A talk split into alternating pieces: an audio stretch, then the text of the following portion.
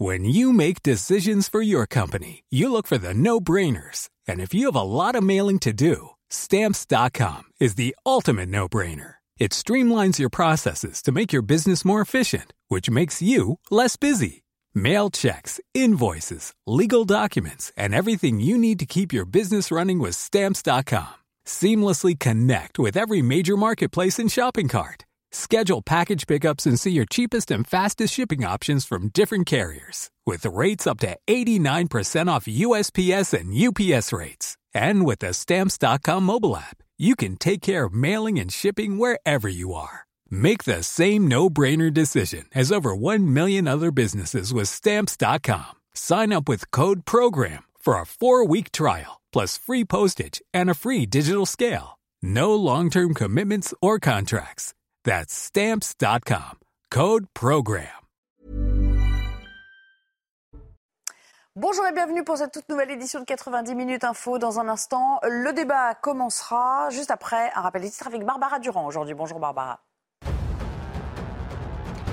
On vient de l'apprendre, la fillette Eya, âgée de 10 ans, qui avait été enlevée par son père jeudi en Isère, est rentrée en France. Annonce faite par l'avocate de sa mère. Une trentaine d'heures après son enlèvement, la fillette avait été retrouvée vendredi après-midi à une centaine de kilomètres au sud de Copenhague. Le ras-le-bol et la colère des commerçants du centre-ville de Montpellier. Depuis plusieurs mois, ils sont victimes de violences, des violences perpétrées par des individus qui semblent être des mineurs isolés, qui entrent dans les boutiques et volent les marchandises. Les victimes s'indignent de l'impunité des agresseurs. Enfin, 16 000 marcheurs sur la route du pèlerinage de Chartres, une affluence record pour ce week-end de la Pentecôte selon l'association organisatrice qui avait d'ailleurs été contrainte de fermer ses inscriptions en avance face à la forte demande. Et dans notre émission aujourd'hui, nous parlerons de l'exécutif qui ajuste ses pistes pour le projet de loi immigration sur les propositions LR. Détail dans cette édition des durcissements de conditions euh, d'accès à l'étude. Attaque politique, attaque symbolique et parfois même physique. Faut-il sanctuariser les racines judéo-chrétiennes de la France en ce week-end de Pentecôte? Beaucoup de réactions politiques, vous l'entendrez. Depuis euh, plusieurs années, depuis euh, plusieurs mois, on sent très bien qu'il y a des coups de boutoir qui sont donnés successivement à notre civilisation. On parle maintenant de, décivilisation. J'en veux pour preuve les sapins de Noël, les crèches de Noël, les jeux de Pâques. Enfin, on croyait les confidences euh, des femmes réservées aux, aux conversations entre amis, mais les statistiques sont là. 80% d'entre elles reconnaissent avoir peur le soir en rentrant chez elles. Comment en est-on arrivé là? Et comment faire en sorte surtout que l'espace public redevienne un lieu sûr pour elles? En exemple concret, quand la RATP ne prend pas le temps de rappeler une victime d'agression pour savoir comment elle va, c'est un petit bout des civilisations. Quand toutes les femmes viennent vous dire j'ai peur de prendre les transports en commun tous les jours, alors je fais attention à ma tenue, je fais attention à ne pas mettre des talons, je regarde par terre, je prends le vélo ou la voiture pour éviter de prendre les transports, on a un vrai problème de décivilisation, effectivement. C'est parti pour le programme. Et pour m'accompagner cet après-midi, j'ai le plaisir d'accueillir euh, Aurore Malval, rédactrice en chef de Marianne. Merci beaucoup d'être là. Merci à vous, Alexia Germont, de nous avoir rejoints également. Je rappelle que vous êtes avocate. On s'est vu euh, il y a quelques jours euh, à peine. Pierre Lelouch nous a rejoint. Bonjour, Bonjour, Pierre, ravi de vous retrouver aussi dans, dans cet exercice. Très bien. Éric de Maten, qu'on retrouve dans un petit instant du service Bonjour. éco.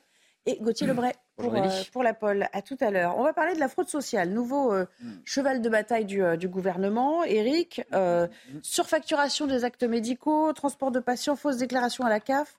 Comment tout cela va-t-il s'organiser? Comment peut-on faire en sorte que ça ne soit pas la gabegie qu'on décrit euh, communément C'est ça. Alors les chiffres, hein, euh, on les connaît parce qu'ils circulent par l'IFRAP. hein. vous connaissez Agnès Verdier-Molinier, je l'ai appelée. Elle, elle dit c'est entre 10 et 20 milliards la fraude sociale. Entre les fraudes, si vous voulez, et les erreurs euh, volontaires ou involontaires, euh, il n'y a pas tellement de frontières. Donc il y a un vrai problème, c'est prouver que l'erreur est vraiment une faute, premièrement. Ensuite, vous avez Charles Prats, vous connaissez le magistrat. Euh, lui, il parle de 50 milliards, mais il inclut les fausses retraites versées à l'étranger, euh, de personnes qui habitent en Algérie, qui sont mortes depuis longtemps et qui continuent de toucher une retraite, ou souvent d'ailleurs qui ont été mariées avec des jeunes femmes pour qu'il y ait des pensions de réversion. Et puis il y a aussi des cartes vitales, il y en aurait 75 millions selon Charles Prats pour 68 millions d'habitants en France. Bon bref, voilà. Alors ce que le gouvernement peut annoncer demain, j'ai demandé hein, euh, aussi bien à Agnès Verdier-Modinier que Charles Prats rencontrait Gabriel Attal, qui annoncera d'ailleurs ces mesures demain dans le journal Le Parisien. Mais on sait qu'on va vers la résidence obligatoire de neuf mois en France pour toucher une allocation sociale, hein, alors que c'était six mois jusque-là, même si d'ailleurs le minimum vieillesse était déjà concerné. Mais pour toucher le minimum vieillesse, il faut neuf mois de résidence, sauf que les décrets ne sont pas sortis. Deuxièmement, versement sur un compte hors Europe, ce sera plus possible. Ça, c'est une proposition, on verra si elle est suivie des faits. Et puis enfin, vérification des listings d'avions parce que beaucoup de personnes font croire qu'elles habitent en France, et puis en fait, elles refilent dans leur pays d'origine ou là où elles veulent vivre avec leur famille. Euh, on, on, vise personne, mais on devine. Et donc là, euh, la CNIL a dit ah non non, pas question d'aller fouiller dans les listings d'avions. Voilà. Donc vous voyez, ça ressemble quand même à des mesures de euh, bonne intention, mais plutôt politiques qu'efficaces. Enfin, on jugera sur pièce. Euh, et après, je rajoute, vous avez raison, il y a aussi ces fameuses facturations, surfacturations pour les transports sanitaires. Certaines personnes âgées préfèrent prendre, une ambulance plutôt que de prendre un taxi, mais ça, c'est l'éternel débat. Euh, et puis aussi, j'allais dire, la surfacturation parfois dans certains cabinets médicaux qui sont peu regardants, qui surfacturent pour qu'il y ait un meilleur remboursement pour l'assuré social.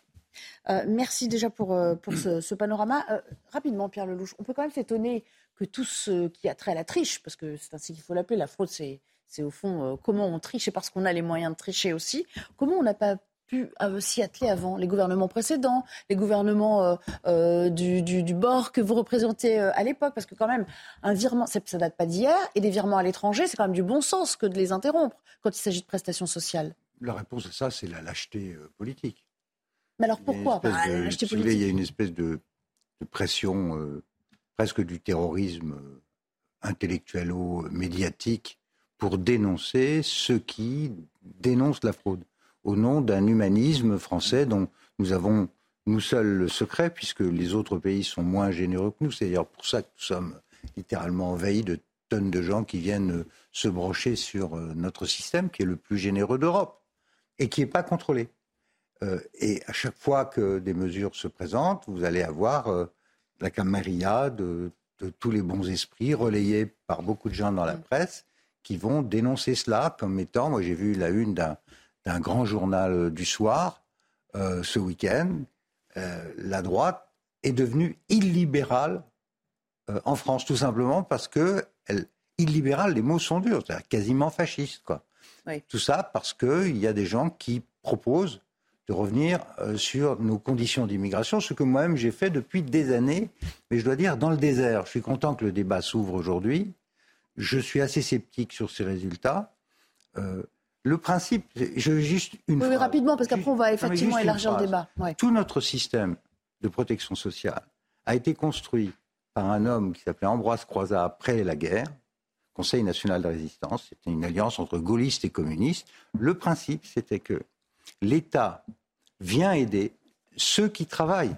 Il y avait une contrepartie, c'est qu'est-ce qu'on donne à la société En retour, on a la santé, la vieillesse, l'éducation. Mais la condition sine qua non, c'était le travail, en effet. Bien sûr. Là, vous avez ouvert les vannes à tout un tas de gens qui arrivent et qui se branchent sur les minima sans avoir jamais contribué ni à notre système de santé, ni par le travail. Merci. Voilà qui pose les, bases, du débat. Euh, l'appel de LR a travaillé euh, de concert sur l'immigration. Les appels du pied euh, depuis plusieurs jours maintenant. Sera-t-il entendu? Gauthier, il semblerait que les signes soient là. Parce que du côté de Gérald Darmanin, du côté de Gabriel Attal, on a un petit peu le, même discours. Certains députés qui ont compris le message souhaitent aussi soumettre ces questions. Je vous propose d'écouter Benjamin Haddad, député Renaissance de Paris. Et puis après, on s'interroge sur ce qui pourrait réellement changer.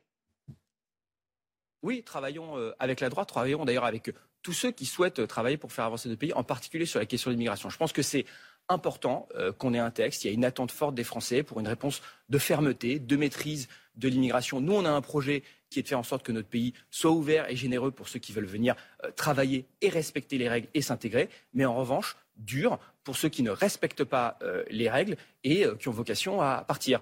Alors, parlons de ces travailleurs sans papier. L'exécutif qui planche pour un net durcissement des conditions euh, d'octroi.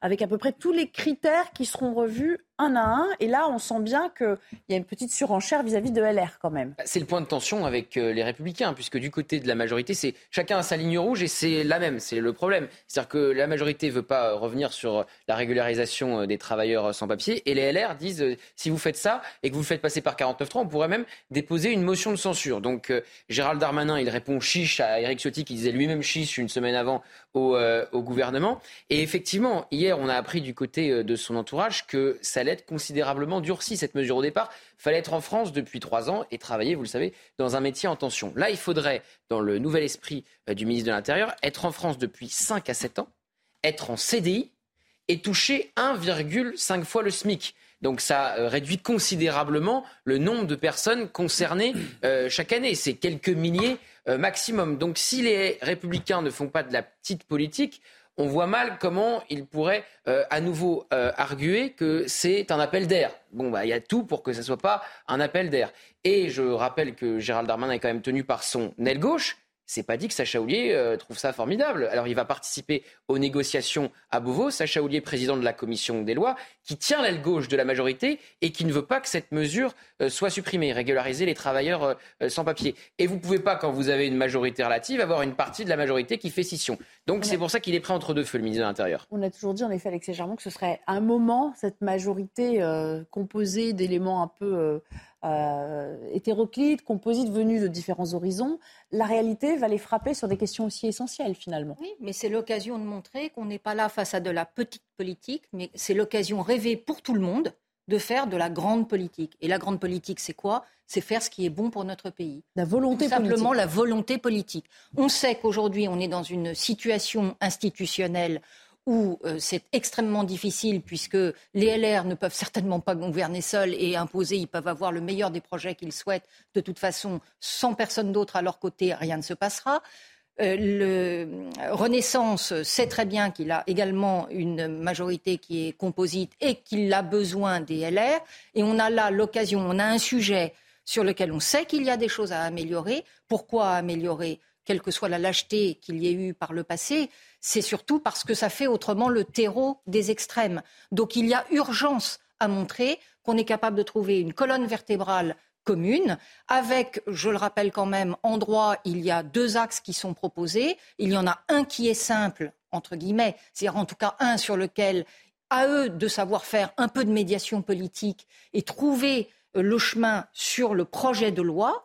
Euh, sur lequel on pourrait greffer des amendements proposés par LR sur la base d'un texte qui avait déjà été vu en commission et donc euh, qui, euh, quelque part, est déjà au, Sénat, tout à fait, et qui donc est là, non pas prête à l'emploi, mais qui est déjà plus avancée. Et puis, vous avez le sujet beaucoup plus compliqué du, de la loi constitutionnelle, mais avançons de la même façon quand même sur ce qui peut parler de façon très opérationnelle aux Français. Aurore Malval, quand après un tel affichage, en tout cas une telle volonté de durcir les conditions, parce que là, ils vont quand même assez loin dans ce qu'ils proposent, on imagine mal des inflexions venir derrière. Et c'est là que ça va se compliquer pour, euh, pour le gouvernement, quand même, sans doute.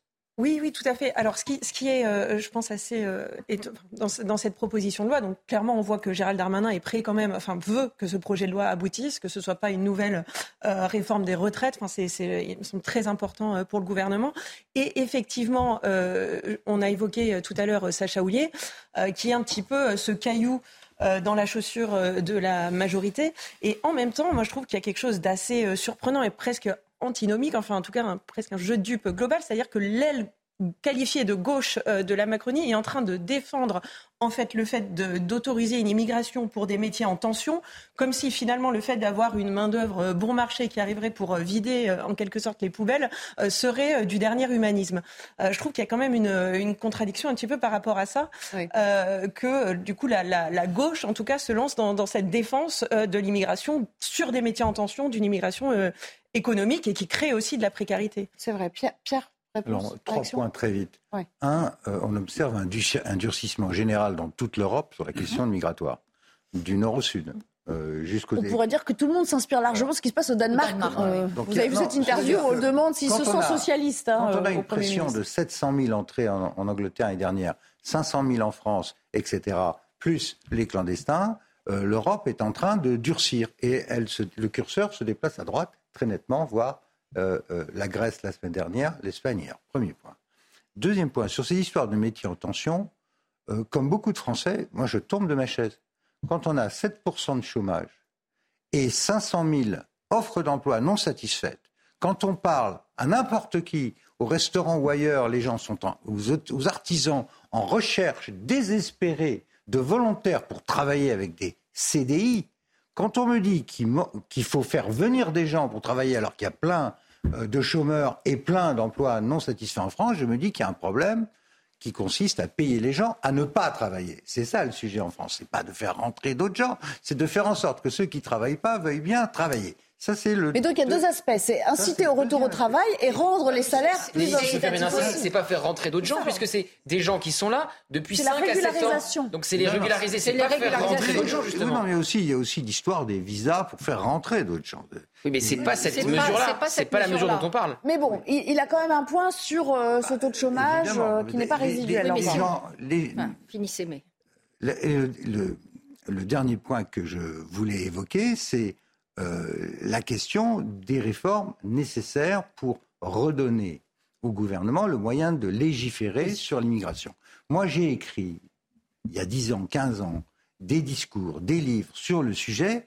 On ne peut pas, aujourd'hui, un, un gouvernement, quel qu'il soit, ne peut pas prendre le contrôle des frontières françaises sans passer d'abord par la, la Cour européenne de justice qui a tellement étendu le droit d'asile que c'est elle qui, en fait, euh, gère l'immigration des pays européens. Et ceci vaut aussi d'ailleurs en partie pour le Royaume-Uni qui est sorti, qui est de sorti de l'Union européenne et, Et, alors, et ça et qui est toujours membre de cette fameuse convention. Sauf le Danemark qui a mis un opting out au moment du traité de Maastricht. Donc il faut absolument que nous ayons un statut voisin du Danemark qui permette au gouvernement français, démocratiquement élu, de légiférer et pas de laisser la Cour européenne des droits de l'homme. Mais en passant Sauf que le par un Danemark, c'est- référendum, sauf que le Danemark, par un référendum Oui, mais c'est- euh, pardon, C'est le référendum Le Danemark s'est euh, soustrait à, ses obligations euh, rien européennes il y a quelques années quand nous, euh, on a refusé de le En droit faire. international, rien n'empêche de revenir sur un Ah ben ça. C'est soustrait avec mais l'accord c'est avec avec l'accord l'accord, de l'Union avec européenne. l'accord de l'Union hein, européenne. Mais bon, on l'a pas fait. Force est de constater qu'à l'époque, On n'a l'a pas les mêmes mais on peut pas dire. Alors, la question est, est-ce qu'on peut revenir en arrière? On va étendre un petit peu le 92, débat. c'était il y a 30 ans. Oui. C'était- pas exactement la même dynamique en matière Non, migratoire. non, mais ça, hein, c'est sûr que compte tenu des éléments nouveaux et du contexte nouveau, il va peut-être falloir revoir les choses. Est-ce qu'on a les moyens de revenir sur ces, euh, sur ces engagements-là? Il n'y a pas du tout la volonté du euh, gouvernement, Ah, non, évidemment. Gérald Darmanin, Gérald. Darmanin dans, les, dans les colonnes du euh, Parisien prend effectivement euh, l'exemple euh, du Royaume-Uni en disant ils sont sortis de l'Union européenne. Ils n'ont jamais eu aussi euh, un aussi grand nombre d'entrées, Alors, euh, si- Pour la 600 même 000. raison, Et ensuite, la Cour européenne. euh, le Danemark euh, n'a pas les mêmes frontières que nous. Le Danemark n'a pas euh, une frontière avec la mer Méditerranée, n'a pas les problèmes de frontières sûr. avec euh, l'Italie et ce qui se passe à Menton, et n'a pas Calais qui Le est la porte d'entrée euh, du, euh, du Royaume-Uni. Donc aussi, c'est pas c'est pas parce qu'on sortirait des euh, euh, traités européens qu'on aurait la situation du Danemark. euh, Non. Alexia, Oui, alors, alors, merci, deux merci. points. Alexia Germont, oui. Deux points rapides. Un, euh, vous faites référence à l'interview de, de Darmanin hier. Elle est particulièrement intéressante, de, plein d'enseignements, et notamment dans la façon dont il exprime euh, les deux pôles, avec un pôle central de, de, de- de politique de gouvernement, de parti de gouvernement. Il dit à gauche, on accueille tout le monde, à droite, on veut de personne, et au milieu, rassemblant elle, elle, non, non, mais il y a nous, milieu, y a compris. LR, euh, vous avez euh, les partis de gouvernement qui doivent être capables de, de s'entendre. Ça, c'est le premier point. Deuxième point, second point, pardon. euh, je trouve que c'est un raccourci euh, un peu rapide de dire que c'est faisable. Bien sûr que c'est faisable de sortir, mais il y a un certain nombre de, euh, d'obstacles qui sont à passer, à franchir. Et quand les LR disent voilà ce qu'il suffit de faire, ce n'est pas si simple que cela. Mais personne n'a dit que c'était simple. Quand j'ai écrit ça, moi, il y a 10 ou 15 ans, et dans mon dernier livre qui est publié il y a- en 2006, c'est très compliqué. On est d'accord. si Mais ça n'est pas dit aujourd'hui. Si vous, si vous avez une volonté populaire, il y a un consensus dans le pays que l'immigration est excessive. Oui, mais, Regardez tous mais les on a un président qui ne veut pas de référendum. Donc euh, Pardon la volonté populaire, elle, Non, elle la Constitution l'empêche La Constitution l'empêche. Pour faire un référendum, il faut d'abord faire une réforme de la Constitution. Oui, Ça, mais le débat peut être posé. le débat peut être Les gens sont élus pour répondre aux aspirations d'un pays. Quand vous avez un pays qui a un problème aussi énorme, je rappelle quand même que Donc, 40%, réformons la Constitution. 40% des enfants de moins de 4 ans en France sont issus de l'immigration. Les derniers chiffres de l'INSEE montrent que 30% du pays est issu de l'immigration. Jusqu'où on veut aller Si on pense que c'est très bien et que dans 20 ans, la majorité viendra de l'immigration, on sera dans un autre pays. Est-ce que c'est ça le vœu des Français aujourd'hui? C'est ça la question que Aurore Malval, s'il vous plaît, Aurore Malval, je vais faire un peu la, police quand même, qui ne s'est pas encore exprimé. Euh, à partir du moment où il y a une volonté populaire qui s'affirme en plus euh, mois après mois, on le voit bien parce qu'on sonde euh, tous les trois mois sur à peu près les mêmes questions et on voit un renforcement quand même de ce ratio veulent un référendum. qui veulent absolument un référendum. Il va falloir à un moment aller inéluctablement vers une réforme de la Constitution, à votre sens pour pouvoir permettre euh, de sonder le peuple? Bah, en, tout cas, ça, devrait être euh, une des possibilités euh, que doit envisager le président. J'avoue que j'ai du mal à comprendre pourquoi on s'arc-boute comme ça en disant non, on ne veut pas de référendum, on ne voulait pas, on aurait pu d'ailleurs aussi mettre la question de la réforme des retraites.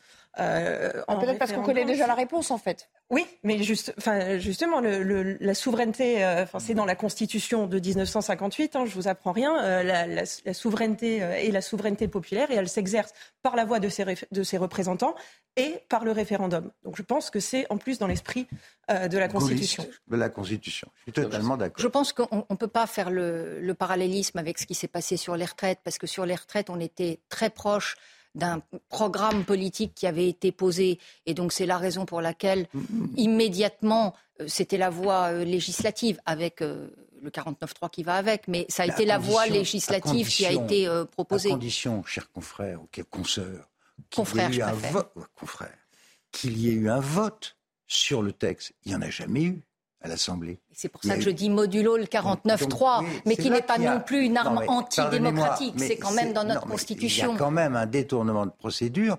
Quand on, quelque chose n'est pas voté, il y a un problème. On va se retrouver dans quelque chose qui va ressembler à, à Maastricht, où on est passé par la fenêtre, on l'a mais d'où l'importance sur ce sujet. Mais c'est toute la différence entre ce qui est perçu comme légal, tout ça, ça laisse mais illégitime. une crise démocratique qui n'est pas bonne. Quand vous, quand vous avez un mais mon cher confrère, d'où toute l'importance d'arriver sur ce projet de loi-là à trouver justement un accord pour faire passer le maximum, le maximum mais là, rapidement. Vous pas, par le projet de loi, vous n'aurez pas l'essentiel, c'est-à-dire la reprise de contrôle ah bah par, par rapport aux, règles qui sont dictées. Mais si on ne fait pas le projet de loi, il n'y aura pas de discussion possible sur la question constitutionnelle. Moi, je, crois qu'il faut avancer. L'un peut. je suis, je suis pas en accord. D'accord, merci. C'est le même sujet. Allez, vous êtes cinq. Gauthier, en tout cas, il y aura toujours un obstacle majeur. Ce sera les obstacles, les frontières physiques. C'est ce que vous disiez tout à l'heure. Mais sur le référendum, euh, Emmanuel Macron ne veut pas aller au référendum parce que souvent, euh, par le passé, c'est le cas pour Jacques Chirac, ça a été le cas une fois pour euh, De Gaulle, François Mitterrand s'en est mieux sorti. Le référendum se transforme en plébiscite pour ou contre le président de la République. C'est aussi simple que ça. S'il prend l'initiative, il le gagnerait. sur les retraites, il l'aurait pas gagné. Sur l'immigration, peut-être. Mais sur les retraites, il l'aurait pas gagné. Donc c'est aussi simple que ça c'est très intéressant parce que à chaque fois que vous posez, à chaque fois la question que vous posez, que vous posez la question à Emmanuel Macron, que la question lui est posée, euh, il dit pourquoi pas le référendum, mais jamais sur le sujet euh, dont il est question. Alors, euh, le référendum, oui, sur tous les sujets, sauf sur les retraites. Puis après, vous revenez avec l'immigration. Oui, le référendum, je suis pas du tout fermé au fait d'avoir recours aux Français, sauf sur le, les retraites, sauf sur l'immigration. Donc, à chaque fois, le, sujet n'est jamais le bon. Quoi. Le sujet est toujours retoqué. Bon, allez, on va s'interrompre quelques minutes. Merci beaucoup, Eric, de nous avoir raconté un petit peu quelles sont les pistes pour lutter contre la fraude sociale. On va revenir pour parler de ce week-end de Pentecôte et le retour du sacré et de la chose religieuse chez les jeunes. On qu'il y a un renforcement euh, des convictions euh, religieuses, mais il y a aussi, à contrario, euh, des attaques en règle contre les religions des uns et des autres et qui font nous interroger sur, sur le fameux vivre ensemble en République. A tout de suite. De retour avec vous et avant de reprendre le débat avec nos invités de ce lundi, je vous propose de rejoindre Mickaël Dorian, c'est l'heure du JT. Bonjour Mickaël. Bonjour Nelly, bonjour à tous. La petite fille de 10 ans, enlevée la semaine dernière par son père, a été euh, euh, retrouvée en, Isère. Elle est rentrée en France. L'annonce a été confirmée à CNews par l'avocate de la mère une trentaine d'heures après son enlèvement. Eya avait été retrouvée vendredi après-midi à une centaine de kilomètres au sud de Copenhague. Didier Raoul a-t-il mené un essai thérapeutique sauvage sur 30 000 patients pour tester l'efficacité de euh, l'hydroxyde chloroquine. C'est ce que lui reprochent plusieurs médecins qui demandent aujourd'hui des sanctions. Les précisions de Régine Delfour. Didier Raoult se serait-il livré au plus grand essai thérapeutique sauvage?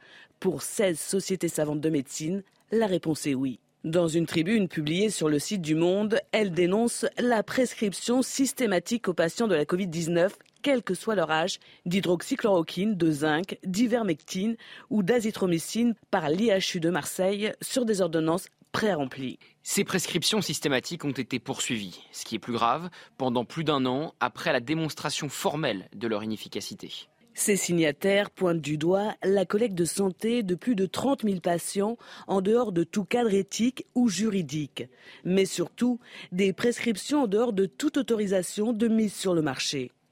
En l'absence de mesures appropriées, ce qui s'est pratiqué restera ainsi perçu par un grand nombre de nos concitoyens comme un comportement finalement acceptable, voire souhaitable. En avril dernier, l'Agence du médicament a estimé que l'utilisation de l'hydroxychloroquine expose les patients à de potentiels effets indésirables qui peuvent être graves. Dans l'actualité également, la ville de Paris va-t-elle instaurer et pérenniser une voie dédiée au covoiturage, au taxi et au transport en commun? Sur le périphérique. La question fait polémique tant auprès des particuliers que, des politiques. La mairie a d'ailleurs consulté les Parisiens par voie électronique et le vote s'est terminé hier. On voit ça avec Maureen Vidal et Adrien Spiteri. Le résultat de la consultation du public est clair. 80% des 6000 contributeurs sont contre une voie réservée aux taxis, aux bus et au covoiturage sur le périphérique parisien. Les automobilistes interrogés craignent des embouteillages encore plus importants. La circulation, ça ne le fera pas en fait. Déjà que ce n'est pas évident avec quatre voies. Là, nous enlever une voie en supplémentaire, enfin en moins, c'est pas du tout arrangeant. Ça arrange pas du tout les choses. Durant les JO 2024 à Paris, la voie de gauche sera dédiée au personnel accrédité, athlètes et personnel médical. Une voie que la mairie veut pérenniser, avant tout pour des enjeux de santé publique, selon David Béliard, adjoint d'Anne Hidalgo. Nous voulons donner une impulsion forte au covoiturage. L'idée est de réduire le nombre de véhicules sur le périphérique sans réduire le nombre de personnes véhiculées. Dans une tribune publiée par le JDD, 1800 élus de droite s'opposent fermement au projet. Un bilan de consultation sera publié début juillet par la mairie de Paris. Cinq jours pour mettre fin à la pollution plastique. Les négociations sur un futur traité international reprennent aujourd'hui à Paris. Les représentants de 175 nations sont réunis au siège de l'UNESCO. Et pour Emmanuel Macron, l'enjeu est de taille. Je vous propose d'écouter le président de la République. La pollution plastique, c'est donc une bombe à retardement en même temps qu'un fléau qui est déjà présent. C'est notre devoir d'y mettre fin le plus vite possible. Si nous voulons accélérer et tenir le cap, nous avons besoin d'un cadre international qui nous permette d'agir sur le plastique à l'échelle de son cycle de vie complet. Cela signifie d'abord qu'il nous faut définitivement mettre fin à un modèle globalisé et insoutenable qui consiste à produire le plastique en Chine ou dans les pays de l'OCDE pour ensuite l'exporter sous forme de déchets vers les pays en développement qui sont pourtant moins bien équipés en système de traitement de déchets. La surprise en Espagne, le Premier ministre a annoncé des élections législatives anticipées. Pedro Sanchez a indiqué lors d'une allocution télévisée avoir communiqué au roi Felipe VI euh, sa décision de dissoudre le Parlement et de procéder à la convocation d'élections générales le 23 juillet prochain. Il espère ainsi prendre à contre-pied les conservateurs vainqueurs sans appel du double scrutin municipal et régional d'hier. On passe au sport à présent avec du rugby et la phase finale du top 14. Votre programme avec Groupe Verlaine. Installation photovoltaïque garantie 25 ans. Groupe Verlaine, connectons nos énergies. L'émotion au centre de cette dernière journée de top 14.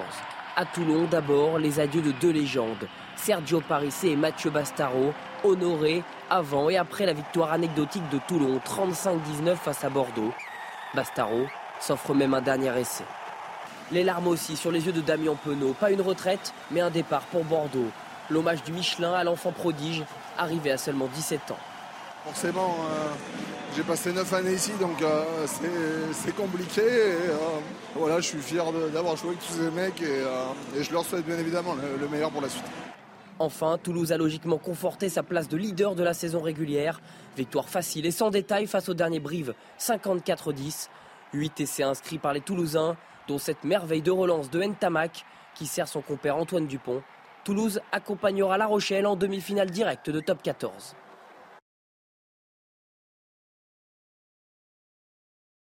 C'était votre programme avec Groupe Verlaine. Isolation par l'extérieur avec aide de l'État. Groupe Verlaine, connectons nos énergies. Voilà pour la chronique sport. Et puis, seriez-vous prêt à rester allongé 60 jours contre la coquette somme de 18 000 euros? C'est l'expérience menée en ce moment par euh, la clinique spatiale de Toulouse dans le but de préparer les futurs vols vers la Lune ou vers Mars. 12 volontaires euh, au total ont été choisis parmi plus de 3000 candidatures reçues pendant deux mois. Ils ne quitteront pas la position couchée et toucheront donc à l'issue de cette expérience 18 000 euros versés sur 4 ans. C'est vrai que la somme est alléchante. Voilà. Euh, musculaire quand même. Hein. je ne sais pas si je le ferais. Vous le feriez. Merci beaucoup, Mickaël. Vous le feriez avec Non. Pierre Lelouch. Jamais. Jamais de la vie. Et Roland Melvel. Non, je pense pas non plus. Non, il n'en est pas question. Alors, nos invités qui quand même suivent euh, religieusement le journal de, de Mickaël Dorian ont beaucoup réagi sur euh, la voie de covoiturage à, à, Paris, sur le périph. Bon, on est tous euh, ici, plus ou moins parisiens, j'imagine. Vous l'empruntez. Euh, ça, ça, vous fait hurler de rire Ça vous hérisse le poil, cette perspective? Je veux dire, elle est au courant quand même, est là. Elle sait que c'est Paris et que on est au cœur de tout un réseau de transport européen. Tous les camions, tous les gens qui vont vers le sud ou vers l'ouest de la France, ils, font, ils passent par le périph'. On est obligé pour rejoindre certaines comme, autoroutes. Juste comme si elle était maire d'arrondissement dans un coin en disant je mets mon drapeau et c'est juste réservé aux Parisiens parce que non, euh, on, est, on est quand même dans une, dans une ville-monde. Il y, a, il y a 12 millions d'habitants autour de Paris, la région parisienne.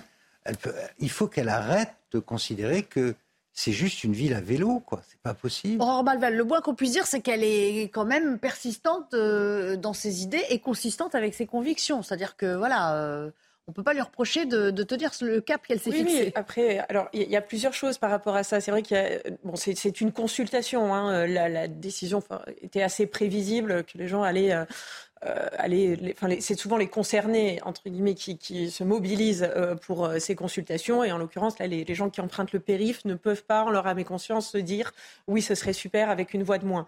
En revanche, on ne peut pas s'empêcher de se dire aussi si on continue comme ça il va y avoir un moment où euh, il faut qu'on arrête de, d'engorger toujours plus. Enfin, à un moment, Paris ne pourra pas absorber plus de voitures euh, et euh, il doit y avoir aussi des. Oui, mais euh, si on se dit, on, on, on, construit plus, avez... on, on, sait qu'à chaque fois qu'on rajoute une voie, par exemple, de circulation, elle est aussitôt engorgée. Si on décidait de rajouter une voie pour que le périph', par exemple, roule mieux. Il y a déjà des voitures qui sortent du champ, puisqu'avec les, les, vignettes critères, on en élimine quand même un certain nombre. il y a aussi un, un gros problème, c'est cette question des ZFE. c'est un autre sujet, un autre mais, sujet, mais qui est vraiment euh, assez injuste et, et qui pose plein de questions. Mais pour, le, pour ce qui est du contournement de, de Paris, la ville-monde, et qui doit, euh, il y a du transit, peut-être que la solution est justement comme ce qui se passe d'ailleurs à Lyon, où euh, la circulation a été déviée pour permettre justement d'avoir euh, ces genres de voies de, de covoiturage qui existent.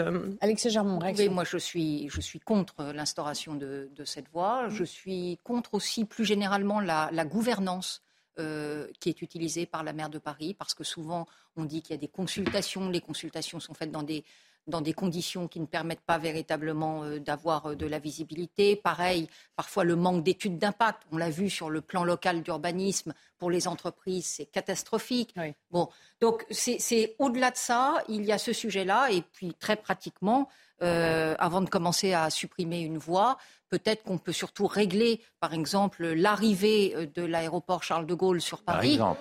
Par exemple. Ça, ça, ce serait vraiment très utile. C'est-à-dire faire euh, une voie express. Bah, peut-être une voie bah, express. Ça fait juste 20 ans qu'on en parle. Exactement. Ça, ce serait vraiment euh, une amélioration et vis-à-vis euh, de, des, des, étrangers euh, qui viennent euh, dépenser de l'argent dans, dans, la ville, et puis aussi pour, pour les Parisiens. On, on, du bon sens. Allez, un dernier mot là-dessus. On ne peut pas à la fois rendre la circulation dans Paris complètement hostile aux voitures et la rendre très très difficile, et en même temps empêcher qu'on la contourne. On ne peut pas faire les deux choses à la fois, à moins de dire que tous ceux qui vivent en région parisienne ne peuvent plus travailler. Comment voulez-vous qu'ils fassent? Ils ne peuvent plus rouler dans Paris, ils ne peuvent plus contourner Paris. Londres, que, Londres l'a fait il y a quelques et, années. Et j'ajouterais que la question du RERB, qui est justement le, la ligne de RER qui traverse Paris du nord au sud et qui a d'énormes problèmes très réguliers. Structurels, en, toujours voilà, en travaux. Et, et, qui du coup empêche aussi de se replier sur une solution euh, de transport en commun. C'est ça le problème, c'est euh, qu'il n'y a pas de palliatif. Il n'y a pas de, de, solution annexe qui Et elle ne peut pas euh, décider toute seule pour toute la région. C'est- il- Tout ça doit être fait en coordination. Et l'exemple de, de, la voie de, de coordination avec les aéroports est un exemple frappant. Ça fait 20 ans qu'on en parle, il ne se passe rien. Alors, on est presque à la fin du week-end de Pentecôte, donc le trafic va reprendre ce soir pour ceux qui rentrent de ce long week-end. Le mois de mai, vous savez, il y a eu 15 jours de jours fériés. Ça a été assez bien. exceptionnel Ah bah, cette Pas année. d'activité donc, euh, économique euh, pendant les 15 l'activité derniers jours. économique 3 000 euh, en berne, de- mais enfin, dettes, c'est bien. pour le tourisme, c'était pas mal. Ça dépend des régions. Il faudra faire le bilan d'ici quelques semaines. Mais en tout cas, ce week-end de Pentecôte, on va parler aussi du retour du sacré et du religieux chez les jeunes. Oui, c'est vrai que c'est à propos de la religion qu'il y a le week-end. Bah oui. Le pont. Bah oui, le Ah, Ouais, dans un pays où il n'y a je plus de vois- religion. Je vois où vous voulez en venir. On va y, on va y venir euh, Ah c'est vrai, il y a la Pentecôte, Lelouch. mais c'est bien sûr. Donc, a- on, on a noté qu'il y avait une recrudescence, recrudescence de l'attrait euh, du, euh, du religieux, euh, de Dieu. En tout cas, c'est une tendance très forte chez les jeunes, y compris chez les, euh, chez les lycéens. Dès 16-17 ans, il y a une affirmation d'un sentiment euh, religieux. Et puis, ça donne aussi l'occasion de parler du pèlerinage de Chartres autour euh, du voile de Marie. En tout cas, il y en a un qui euh, a noté ce retour en force du religieux, c'est le sénateur euh, Stéphane Lerudulier, sénateur LR des Bouches-du-Rhône. Écoutez ce qu'il euh, qu'il dit sur cette nouvelle tendance. Depuis euh, plusieurs années, depuis plusieurs mois, on sent très bien qu'il y a des coups de boutoir qui sont donnés successivement à notre civilisation. On parle maintenant de, décivilisation. J'en veux pour preuve les sapins de Noël, les crèches de Noël, les œufs de Pâques. En fait, on voit bien que certains veulent devenir les Robespierre du, du 21e siècle et euh, veulent enlever ces marqueurs euh, culturels et euh, immémoriaux, ces traditions immémoriales de, notre, de notre histoire. Aurore Malval, donc il tire la sonnette d'alarme sur la menace faite selon lui aux racines judéo-chrétiennes françaises. Évidemment, on pense tous au tweet d'Éric Piolle euh, la semaine dernière qui proposait de revoir complètement, euh, de refaçonner le, le calendrier pour le rendre laïque. Quoique ce mot revête euh, pour lui, parce que dans le passé, il n'a pas toujours été très laïque dans ses, dans ses convictions et l'affichage de ses convictions dans sa ville de Grenoble. Oui, alors enfin, j'ai l'impression en fait de revivre à travers ce débat un petit peu le, le débat qui traverse la France euh, à l'approche de Noël entre euh, les euh, d'un côté des élus qui cherchent à faire on dirait le concours de la crèche la plus grande euh, et la plus majestueuse et puis de l'autre côté ceux qui s'indignent en disant mon Dieu mais ce serait une une crèche à l'entrée d'un d'un. C'est anti-républicain devant une mairie. Voilà. On pense à Béziers, bien évidemment. Oui.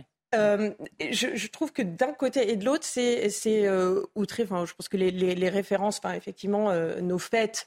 euh, je ne pense pas que ce soit la priorité aujourd'hui de revenir à un calendrier révolutionnaire qui euh, oublierait justement l'héritage euh, des, des- des fêtes chrétiennes. Néanmoins, de vouloir inscrire, alors j'ai pas très bien compris quelle était exactement la proposition du, du, Il va y du venir après. sénateur. On va l'écouter.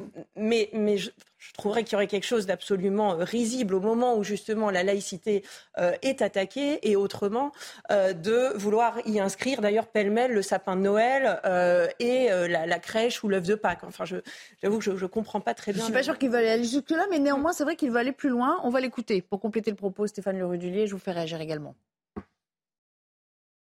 Le Sénat avait déjà travaillé sur, euh, sur la- l'aspect de la laïcité, euh, sur une proposition de, mon collègue Philippe Bach qui a voulu redéfinir au niveau de l'article premier de la Constitution qu'est-ce que la laïcité. Et moi, je viens préciser en disant que, effectivement, euh, tel est le cas, mais nous avons des traditions immémoriales et nous avons une, une origine judéo-chrétienne. Et donc, comme inscrire dans la Constitution, c'est quelque chose qui sacralise clairement la, la règle, eh bien, je, je- je considère que c'est un tr- très complémentaire à ce qu'on a déjà voté au Sénat sur la définition, la nouvelle définition de la laïcité. Euh, Pierre, ça vous paraît envisageable ou souhaitable? Complètement pas. Il y a toute une histoire qui a été extrêmement douloureuse. Il faut toujours penser qu'il y a eu 300 000 morts hein, euh, pendant les guerres de Vendée. La, la loi de 1905, c'est le résultat de deux siècles de combats acharnés entre la République et l'Église. On est arrivé à une sorte de compromis, de neutralité. Si on commence à réouvrir cette affaire dans la Constitution, alors que la France est une république laïque, euh, Jacques Chirac, avec lequel j'ai travaillé longtemps, euh, s'était refusé à mettre cette euh, tradition judéo-chrétienne dans les textes européens au moment de la- du vote de la Constitution. Je l'ai d'ailleurs regretté. Il y a un fondement judéo-chrétien dans, dans le- la région qui s'appelle l'Europe, y compris jusqu'en Russie, puisque La Russie, c'était la troisième Rome. Donc il y a cette base. Et qui nous distingue de l'autre côté de la Méditerranée, de la Turquie, etc. Donc ça a un sens de définir l'histoire de l'Europe. On ne l'a pas fait. On ne l'a pas fait en France à cause de l'histoire qui a été très violente euh, de la coexistence entre la République et l'Église. Jusqu'à très tard. Il n'y a pas si longtemps, on expulsait les moines euh, de leur monastère. Il n'y a pas si longtemps. Avant ça, on les avait tués. Quand on parle aujourd'hui de, la relation avec l'Église, il y a un vrai sujet, parce qu'il y a une vraie déchristianisation de notre pays, et il y a en même temps la poussée de nouvelles religions. Le protestantisme monte très fort à cause de la population qui vient d'Afrique, et l'islam s'est imposé comme au moins la deuxième religion en termes de pratique, peut-être la première, compte tenu de la masse d'immigration depuis 30 ou 40 ans et de la religiosité de cette population, y compris plus de ce point de vue-là qu'il réagit. Donc, donc, ce qu'il faut, c'est permettre en effet euh, euh, le droit de chaque religion de s'exprimer. Moi, je note, pour rigoler, par ironie, que les Français fêtent la Pentecôte au moment où la France se déchristianise, tous sur les routes, là. Ils sont tous sur les routes aujourd'hui. Ils rentrent de week-end. Ils ne savent, savent pas pourquoi ils sont allés en week-end, la plupart d'entre eux. Certains vont faire le pèlerinage à Chartres. Mais donc la, religion sert d'alibi à un certain confort social. Il serait peut-être temps de découvrir pourquoi ils partent en week-end. mais ça, c'est le travail de la religion. C'est le travail du dynamisme. mais la remise en... C'est pas le travail d'un sénateur. D'accord. Mais cette tentation de, disons, de protéger cette espèce d'acquis, pour lui, visiblement, 1905, c'est pas si évident que ça. Il y a une remise en question de certains. Je ne crois pas que ça euh, soit une bonne idée. Je pense que c'est même inopérant. Euh, on a la loi de 1905 qui, je ne reviens pas là-dessus, ça a été très bien expliqué, mais qui est vraiment le principe cadre qui suffit. C'est le principe de laïcité, la laïcité sans adjectif qui vient la, la, compléter. C'est la laïcité à la française, c'est notre spécificité. Mais en revanche, il faut être très strict dans l'application du principe de laïcité. Parce que ça fonctionne bien si on a le courage aussi euh, d'appliquer le principe de laïcité quand il doit l'être. Donc, de la même manière, l'initiative d'Éric Piolle n'a aucune chance de passer bah, Éric Piolle. Évidemment, non, mais. Je vous parle du débat de fond, de la de fond, du débat ambiant. Du débat de pas que lui a le pouvoir de changer les maire, choses. Le maire, qui veut, le maire qui veut faire du burkini dans les piscines publiques à Grenoble, qui ensuite explique qu'il faut aller dans le calendrier républicain. n'a aucune crédibilité pour en parler. Non, mais, mais, même à Paris, on a eu le, même sujet. Moi, quand j'étais conseiller de Paris, j'ai essayé de demander, comme ça existait avant, une crèche euh, sur le parvis de l'hôtel de ville. On m'a traité de provocateur. Alors même que Mme Hidalgo accueille l'iftar pendant, le, pendant le ramadan.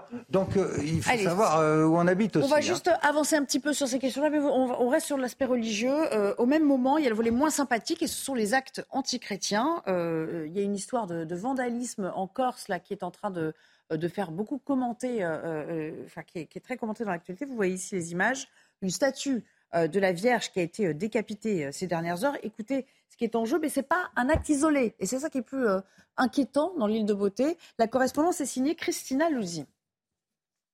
Une statuette de Notre-Dame de la Vasine installée sur le front de mer d'Ajaccio en Corse du Sud a été décapitée en ce week-end de Pentecôte. Une information révélée et surtout relayée par les réseaux sociaux où les internautes n'ont pas hésité à faire part de leur indignation et de leur colère. D'autant que cet acte s'inscrit dans une longue litanie de vandalisme perpétré euh, sur des symboles chrétiens en seulement quelques mois en Corse. Camp de scouts saccagés sur la commune de Véro en Corse du Sud, statuette de la Vierge vandalisée près de la plage du Petit Capot à Ajaccio ou encore euh, croix décapitée au col Saint Saint-Jean à Cisque ou en Haute-Corse, pour n'en citer que quelques-uns, euh, sans compter des faits quotidiens qui ne font pas forcément l'objet d'un dépôt de plainte et qui sont donc passés euh, plus ou moins sous silence. Une situation préoccupante qui suscite de vives réactions au sein de la société insulaire, euh, très attachée à ses valeurs chrétiennes et à ses figures sacrées.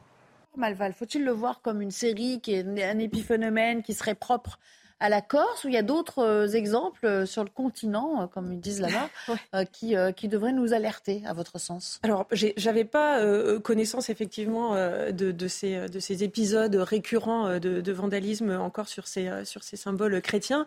Je, pensais plutôt, en tout cas sur le, continent, comme on dit, les actes euh, de vandalisme étant plutôt du vandalisme d'opportunisme, c'est-à-dire qu'il euh, y a à peu près des églises euh, dans chaque village français, des églises qui sont parfois fermées depuis longtemps ou qui sont ouvertes une fois par semaine, et donc des voleurs comme ça qui pourraient se dire voilà on va faire la recette des troncs, etc. C'est plutôt à ce type, en tout cas, de, vandalisme. C'est pas du vandalisme de, contre la politique religieuse ou la pratique religieuse elle-même. Non, en tout cas, c'est pas le, sentiment que j'ai pu avoir sur les derniers faits, en tout cas. C'est de la délinquance pure. Ok sur, les, sur, des, enfin, voilà, sur des petites églises, en tout cas euh, en France, qui sont régulièrement euh, cibles de, voleurs ou parfois qui sont dégradées euh, pour, pour ces raisons-là. Surtout que, vous savez, l'or, le cours de l'or jamais été aussi, élevé. Il y a beaucoup de vols. Il, y a beaucoup de vols, c'est vrai, mais le vandalisme. De tableaux, de choses comme ça. Même si c'est un vandalisme d'opportunisme, ça montre en tout cas que le, le sacré n'a pas le même respect pour tout à chacun. Voilà. On revient à la notion, on revient à la notion de spiritualité, à la notion de, à la notion de sacré, et il n'y a pas de sanctuarisation, quel qu'il soit. On se dit que c'est finalement comme aller, euh, alors je force le trait bien évidemment, mais euh, comme de braquer un commerce où on peut récupérer euh, quelque chose. Et je ne suis pas certaine qu'il n'y ait que cela. C'est-à-dire qu'il peut y avoir, on le sait, on sait tous, il y a eu un certain nombre d'actes, pour le coup, extrêmement, euh, extrêmement forts, meurtriers, qui, là, étaient clairement dans, une, dans une continuité d'actes terroristes. Mais mis à part cela, vous avez ce vandalisme d'opportunité, d'opportunisme, et puis certainement une résurgence. Enfin, c'est un acte qui a une signification, une décapitation. Donc euh, là, euh, en Corse, euh, l'enquête dira ce qui... d'autre. Bah, l'enquête le dira. Mais en tout cas, en circonstances de fait qui entourent tout cela, on peut se dire que ce n'est pas anodin d'avoir. Là, on n'est pas sur de l'opportunisme, on est sur quelque chose de plus symbolique. Absolument. Pierre, ça vous inspire quoi quand vous voyez tout ça? Ça, n'arrivait pas autant il y a 10 ans, 15 ans? Vous vous dites peut-être qu'on relayait moins ce genre de fait En 2003, j'ai fait voter une loi qui porte mon nom, qui vient pénaliser les crimes à caractère raciste et antisémite était destiné à tous les crimes de haine anti, anti chrétiens, anti-juifs, anti tout ce qu'on veut, euh, parce que ces phénomènes existaient déjà. Alors, euh, il se pratiquait beaucoup contre la communauté juive. Aujourd'hui, on voit qu'il y a des agressions aussi contre les chrétiens. Il y a aussi parfois des agressions contre les musulmans. Qu'il faut qu'on fasse, qu'on soit tous très vigilants sur ces, problème de religion en France. Mais s'agissant de la chrétienté, moi j'observe qu'il y a quand même un retour euh, dans la, parmi les jeunes, un, besoin de religion, un besoin de foi, qui, à mon avis, va dans le bon sens. Ce n'est pas uniquement en regardant Netflix et TikTok qu'on forge un être humain. Il y a besoin d'un, d'une forme de spiritualité euh, qui pousse à la réflexion aussi. Cette spiritualité, elle est indispensable et ça évitera à d'autres d'en profiter pour, euh, pour fabriquer des dérives euh, différentes, vous voyez ce que je veux dire. À condition effectivement que la spiritualité soit utilisée à oui, bon escient. Il, y a un vrai travail. Dans, l'esprit de mieux comprendre l'autre, celui qui est différent de soi. Merci. On va s'interrompre à nouveau et puis on viendra pour parler. Alors là, c'est moins, euh, moins drôle. Ces agressions à répétition de commerçants à Montpellier une série comme ça euh, d'agressions et de, et de vols euh, à la sauvette, mais qui est en train de, de toucher tout ce qu'on appelle le quartier de l'Écusson dans euh, la plus grande ville de, de l'Hérault. notre équipe sur place nous racontera comment ils opèrent, ces, ces jeunes qui sont en, en bande organisée. À tout de suite. De retour avec vous, avant de retrouver nos invités et de partir à, Montpellier pour le sujet à suivre, je vous propose de retourner prendre connaissance de l'info. C'est parti pour le mini-JT. Dans l'affaire du triple homicide à Dreux, l'homme soupçonné d'avoir tué son ex-femme et leurs deux enfants va être présenté à un magistrat du parquet de Chartres. Selon le magistrat, une information judiciaire va être ouverte des chefs d'homicide volontaire aggravés. Les trois corps sans vie avaient été retrouvés dans le pavillon familial jeudi dernier. Les franciliens ont voté et ils disent non à une voie dédiée au covoiturage sur le périphérique parisien. Une consultation électronique avait été lancée par la Elle a pris fin hier soir. Enfin, en prévision d'un été intense, l'Union européenne annonce avoir doublé les capacités de sa flotte de lutte contre les incendies avec 28 appareils. Au total, il s'agit de 10 Canadaires, 14 avions amphibies légers et 4 hélicoptères. Merci à vous, Barbara Durand. C'était le rappel des titres. On part à Montpellier. Je vous le disais, depuis près de deux mois maintenant, des commerçants, même des passants parfois, euh, sont confrontés à, des vols, des vols avec euh, des agressions euh, violentes au moment de, passer à l'acte. Bonjour Célia Barotte, vous êtes sur place. À quoi sont donc confrontés ces, ces commerçants? Quel est le modus operandi aussi de ceux qui se livrent à ce genre d'activité? Alors les commerçants sont très inquiets puisqu'ils sont confrontés à des intrusions, des vols de marchandises, mais surtout des agressions physiques à leur rencontre. Des délinquants euh, s'introduisent dans leurs magasins, parfois euh, même pas pour euh, voler de la marchandise, mais juste pour les attaquer gratuitement. C'est des inquiétudes et avec ces violences qui, qui continuent et qui inquiètent les commerçants à l'approche de l'été. Une commerçante, une responsable de chocolaterie nous a confié avoir été victime d'une tentative de cambriolage hier, hier soir dans sa région elle s'inquiète pour l'avenir de, sa boutique et elle dénonce l'usage de stupéfiants par ces délinquants Selon elle, il s'agirait de sans-abri ou encore de mineurs isolés. Elle regrette qu'ils soient relâchés au bout de 24 heures de garde à vue. Les commerçants euh, travaillent en étroite collaboration avec les services de la police, de la mairie ou encore de la Chambre du commerce et de l'industrie. Mais pour l'instant, aucune solution n'a été trouvée pour euh, rassurer les commerçants à l'approche de l'été et surtout les touristes qui affluent euh, dans, cette, dans ce quartier. Ici, nous sommes au quartier de l'Écusson. C'est un quartier où il y a plusieurs magasins, plusieurs enseignes commerciales, comme vous pouvez le voir derrière moi. C'est ici que la vie du centre-ville euh, prospère. On espère que la tranquillité euh, de ce quartier euh, va revenir très vite. Merci beaucoup, Célia Barotte, en compagnie pour les images de Léo Marcheguet. Voilà qui plante bien le décor.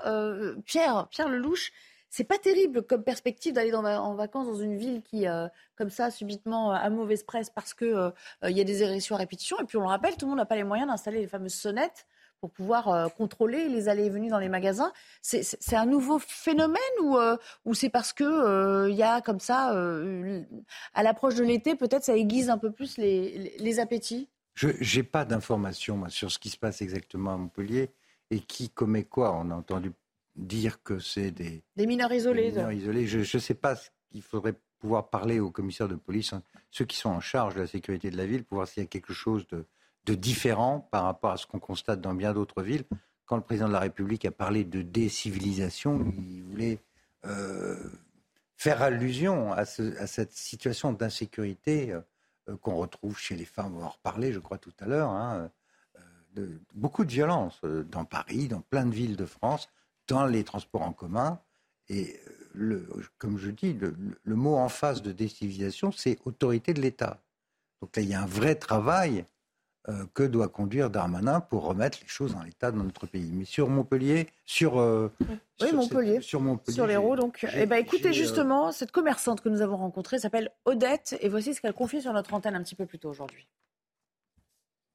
choquée par ce qui se passe, et du reste, les, les, les commerciaux qui viennent nous voir sont aussi choqués de la population qui, qui est à Montpellier et qui devient de plus en plus dangereuse. Ils sont rattrapés, la police fait son travail, mais la magistrature, elle, ne va pas jusqu'au bout. Donc tant que c'est impuni, ben, il, se croit tout permis et, ça va loin, ça va loin. Euh, même jusqu'à euh, un monsieur qui promenait son chien, on lui a demandé de l'argent, il n'en avait pas, puisque c'était la promenade du chien. Eh ben ils ont tué le chien. Et c'est pour eux c'est normal. C'est une façon de. Il y a des comportements tellement hallucinants qu'on a l'impression que même le tiers-monde est mieux surveillé que nous. Donc on est donc sur des, euh, Aurore sur des séries de violences gratuites non sanctionnées. C'est ce que nous dit cette dame en fait. Pourquoi l'impunité? Parce que derrière, finalement, la sanction est, est tellement euh, petite, voire inexistante dans beaucoup de cas que Qu'est-ce qui empêche de, repasser à l'acte? C'est un peu la loi de la jungle à la fin. C'est alors effectivement le, danger, enfin in fine de, tout ce système, c'est que les gens euh, se fassent justice euh, eux-mêmes et on voit que c'est un peu une tentation euh, de notre société aujourd'hui hein, de s'affranchir de l'État, mais sur beaucoup de, plans. Donc effectivement, l'État doit être fort par rapport à ça. Moi, ce que, ce que je note, c'est que c'est aujourd'hui on, on est un peu dans un cadre où alors on dit à chaque fois, voilà, les sanctions sont insuffisantes. Sauf que on sait euh, que les tribunaux sont engorgés, faute de moyens, le retard qui a été pris même pendant le, Covid existe encore. Les places de prison qui avaient été promises ne sont toujours pas là. Donc par rapport à ça, il y a un constat de réalité. Il ne suffit pas de dire ah bah il faut condamner euh, euh, chaque vol d'une peine d'emprisonnement, enfin d'une peine planchée, etc. On l'a vu en plus testé, ça n'avait pas forcément eu, des effets incroyables. Je pense aussi d'ailleurs à la présence policière. il y a eu un moment le, le, désir de dire bon bah la prévention ça suffit passons à la sanction. Terminer la police de proximité, terminer les patrouilles à pied. euh, je pense que ce serait peut-être pas inintéressant de réfléchir à ce retour-là, parce que euh, on voit bien quand même que la présence policière tend à dissuader et que c'est plus facile d'intervenir finalement sur ce genre de situation aujourd'hui en amont, en sécurisant l'espace public, en le saturant peut-être parfois alors d'une présence policière qui nécessite des moyens. En l'espèce, la police de proximité, pour vous, dans, dans ce cas d'espèce, ça marcherait? Bah, je pense que si des gens rentrent gratuitement euh, dans des magasins pour agresser les gens, si des policiers passent régulièrement, il faudrait plus de patrouilles, de choses comme ça. Ça, peut, ça peut aider. Est-ce que ça aurait un aspect dissuasif selon vous, Alexia Germain, ou vous êtes plutôt pour la ligne dure, la sanction, ça règle quand même les choses? Mais pourquoi l'un serait-il exclusif de l'autre? Voilà. Euh, bon, bah, peut-être une question de moyens, d'affectation C'est peut-être une question de moyens, mais euh, d'abord, on ne l'a pas évoqué jusque-là, mais ce serait intéressant de savoir si c'est pas aussi euh, liées au trafic de drogue, parce que souvent, évidemment, il y a le lien entre les deux. Moi, je crois que euh, la présence policière, donc la présence étatique régalienne est très importante. Elle sécurise les gens et elle peut avoir un effet dissuasif. Alors je dis elle peut parce que ça dépend aussi effectivement de l'intégralité de la chaîne pénale. Euh, pour ma part, j'ai toujours eu une position euh, constante, euh, sachant que je ne suis pas avocat pénaliste, hein, donc c'est en tant que citoyenne, entre guillemets.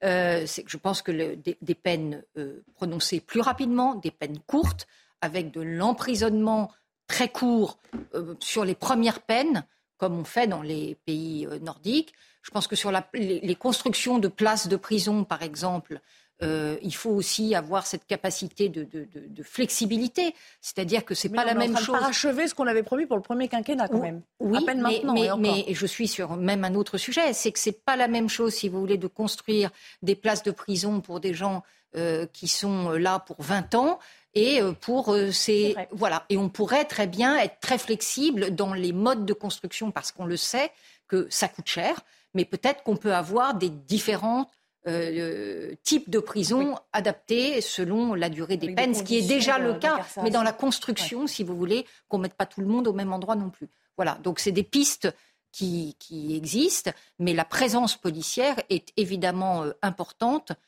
pour dissuader les gens effectivement de se faire justice eux-mêmes à un moment. Ce qu'elle nous dit, Pierre Lelouch, c'est effectivement une grosse logistique. Visiblement, on n'y est pas encore hein, dans ce, ça qui est, avec cet ça qui est exaspérant euh, pour moi, comme pour beaucoup, beaucoup de gens à qui je parle, beaucoup de gens qui nous écoutent, c'est le sentiment que ça se dégrade en permanence, mais que rien en face n'est fait vraiment. Euh, tout à l'heure, on a évoqué les, fraudes sociales. 10 euh, milliards, 20 milliards, 50 milliards selon certains. Euh, l'aide médicale d'État qu'on n'a pas évoquée, c'est au moins 1 milliard.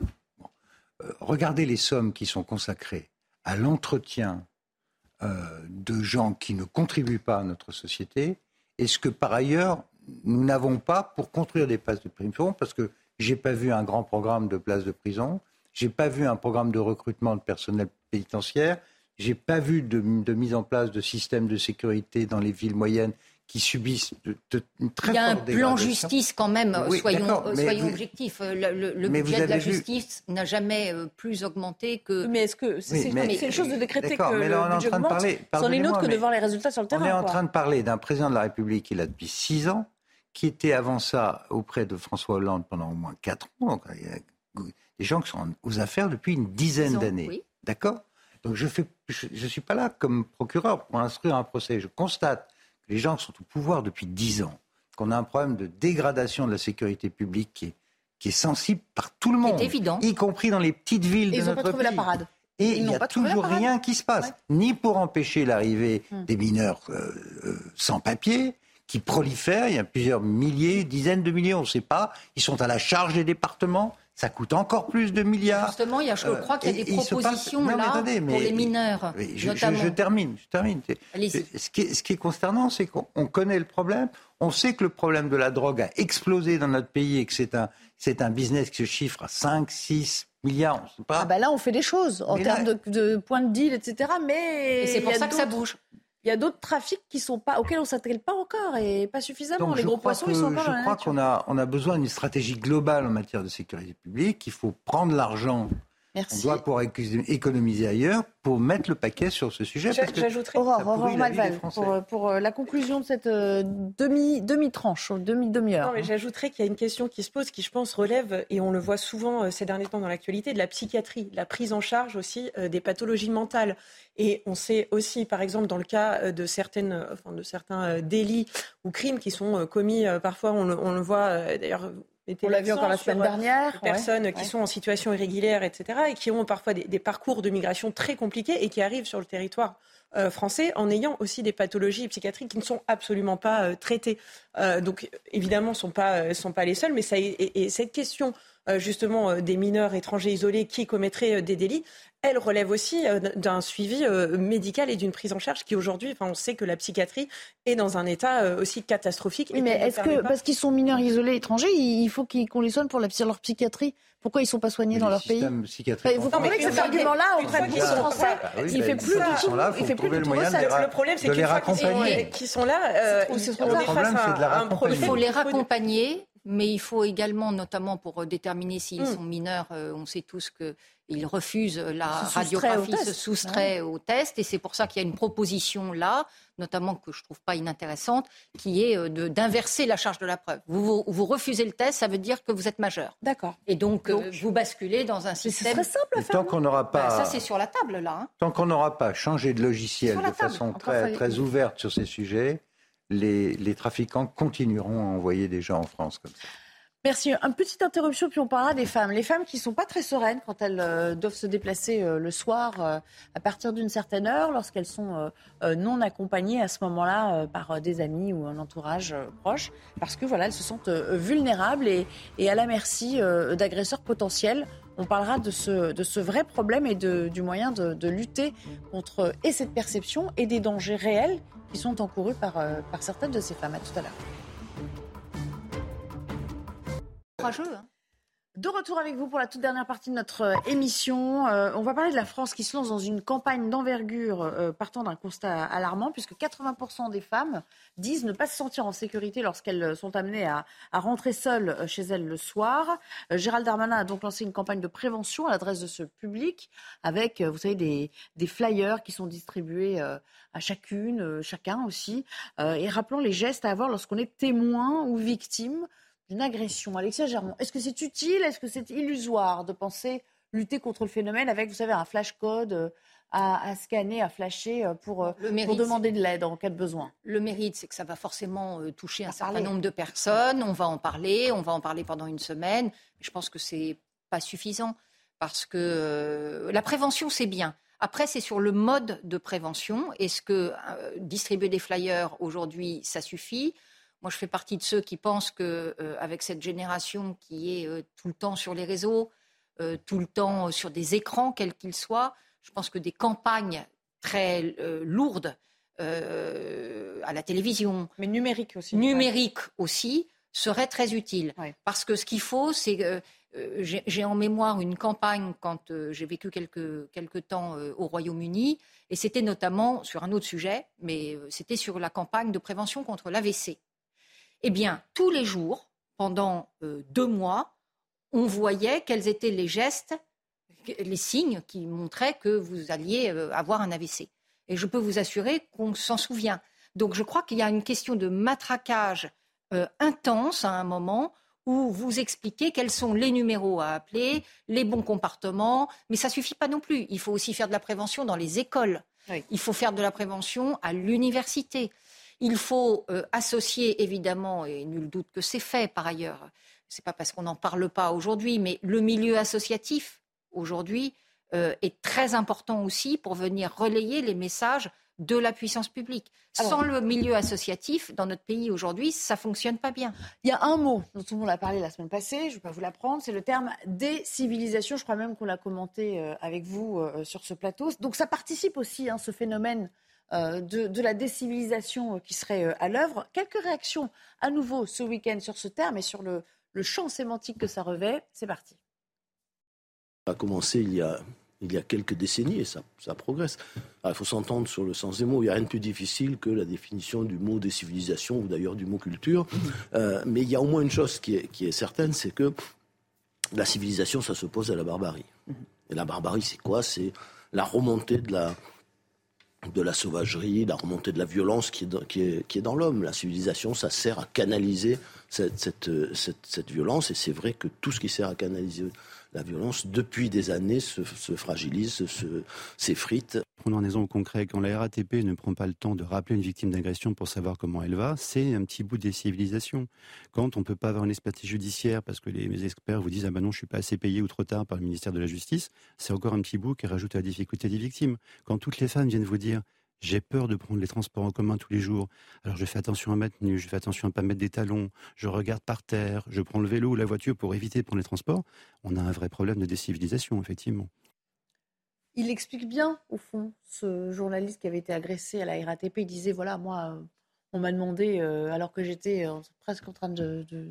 il gisait sur le sol, on m'a demandé mon identité, puis après, plus rien euh, la RATP s'en est lavé les mains. ce sont tous ces petits maillons dans l'édifice qui s'étiolent, le fait que chacun regarde devant sa porte et ne s'interroge pas sur les autres Qu'est-ce qui, fait qu'on fait plus euh, société comme avant? Honnêtement, je suis très inquiet. Puis en plus, il, il est toujours interdit de dire les choses. Alors j'ai essayé de les dire. On a un changement en profondeur de la population en France. Quand vous faites entrer dans le pays des centaines de milliers de personnes qui arrivent euh, de l'autre bout du monde, qui ne connaissent pas la langue, qui n'ont, pas d'intégration, qui n'ont pas de métier, qu'on retrouve ces gens dans la rue ou à camper dans les stations de métro, comme je le vois à côté de chez moi, ça donne une insécurité permanente. Voilà.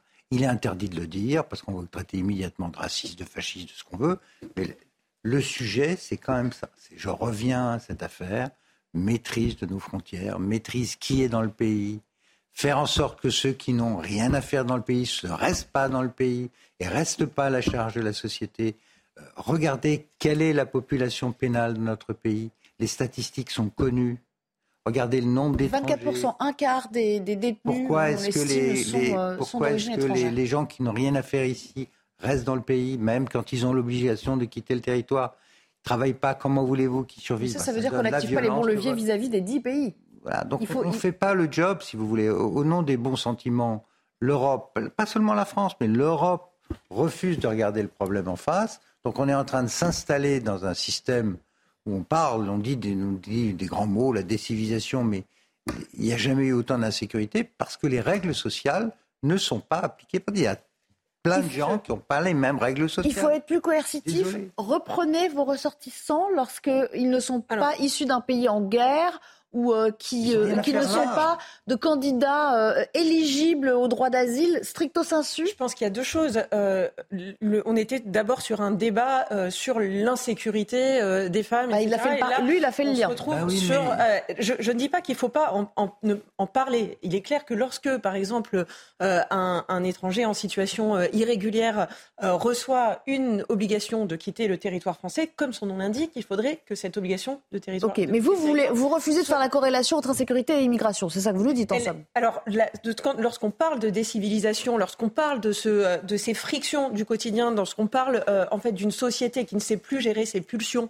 euh, et qui du coup obéit à chaque fois au, moindre, enfin au désir, en fait, tout le monde considère que il peut faire ce qu'il veut sans se soucier de l'autre. Je pense que ça dépasse effectivement le cadre de l'immigration, même si lorsqu'on regarde les chiffres, vous l'avez dit, effectivement, il y a des, des étrangers qui sont impliqués euh, euh, dans des agressions, ce, serait, enfin, ce serait un sur deux quand même. mettre, en, se mettre parisienne, c'est un sur deux. 80% mhm. de la population pénale. Enfin, regardons les choses. C'est quand même pas le petit bourgeois du 15e ou du 16e qui, qui, qui va agresser les jeunes filles dans les rues. C'est pas ce que je vois.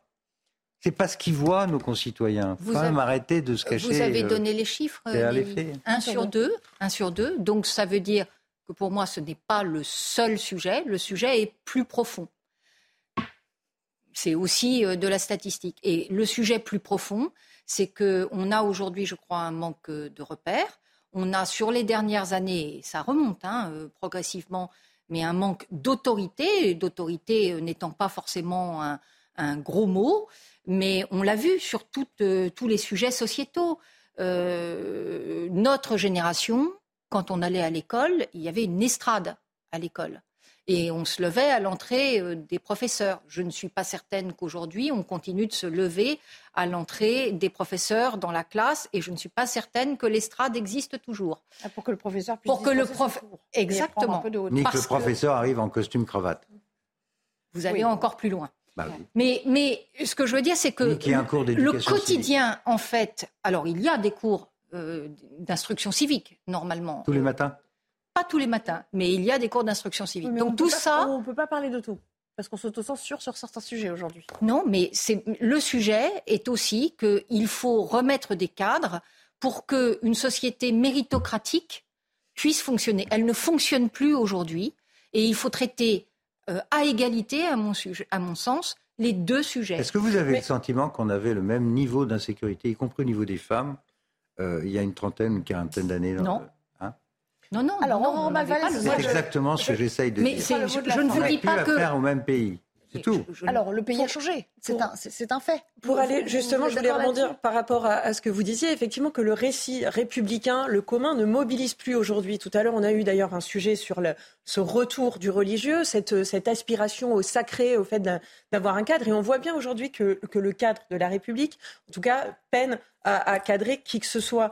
Et, et, et c'est là où est le, où est le problème, c'est la refondation, c'est justement à l'école que, que, ça se pose, le fait de, de construire un commun euh, que où tout le monde a envie de, de vivre et de faire société. Aujourd'hui, quand le prof le suggère, il se fait taper dessus euh, ou il se fait insulter. Mais parce qu'aussi, qu'est-ce que vous voulez faire Ou couper la tête. Dans, dans, alors couper la tête. Euh, ou couper la les tête. Cas les, plus, les profs eux-mêmes ont peur. Extrêmes. Et ils le disent. Donc quand vous avez une situation où les profs ont peur, les parents s'en occupent pas, euh, que tout ça, ça traîne dans les rues. Aussi. Effectivement, euh, après, on attaque les petits vieux, le, euh, les, les, personnes âgées chez elles. C'est arrivé il y a deux jours. Euh, on voit des choses qui sont absolument inacceptables. Et, et, et effectivement, c'est très compliqué de mettre des policiers partout. Merci beaucoup. C'est tout le temps qu'il nous restait pour aborder ces sujets. Mais malheureusement, euh, ça ne nous fait pas trop plaisir de dire qu'on ne va pas, pas finir euh, d'en parler aujourd'hui. Et dans un instant, c'est Punchline qui, euh, que vous retrouverez avec Laurence Ferrari, bien sûr, aux commandes. Moi, je vous dis à demain. Merci encore d'avoir répondu à notre Merci invitation. Demain, 15h30 pour 90 minutes info. Excellent après-midi. Merci.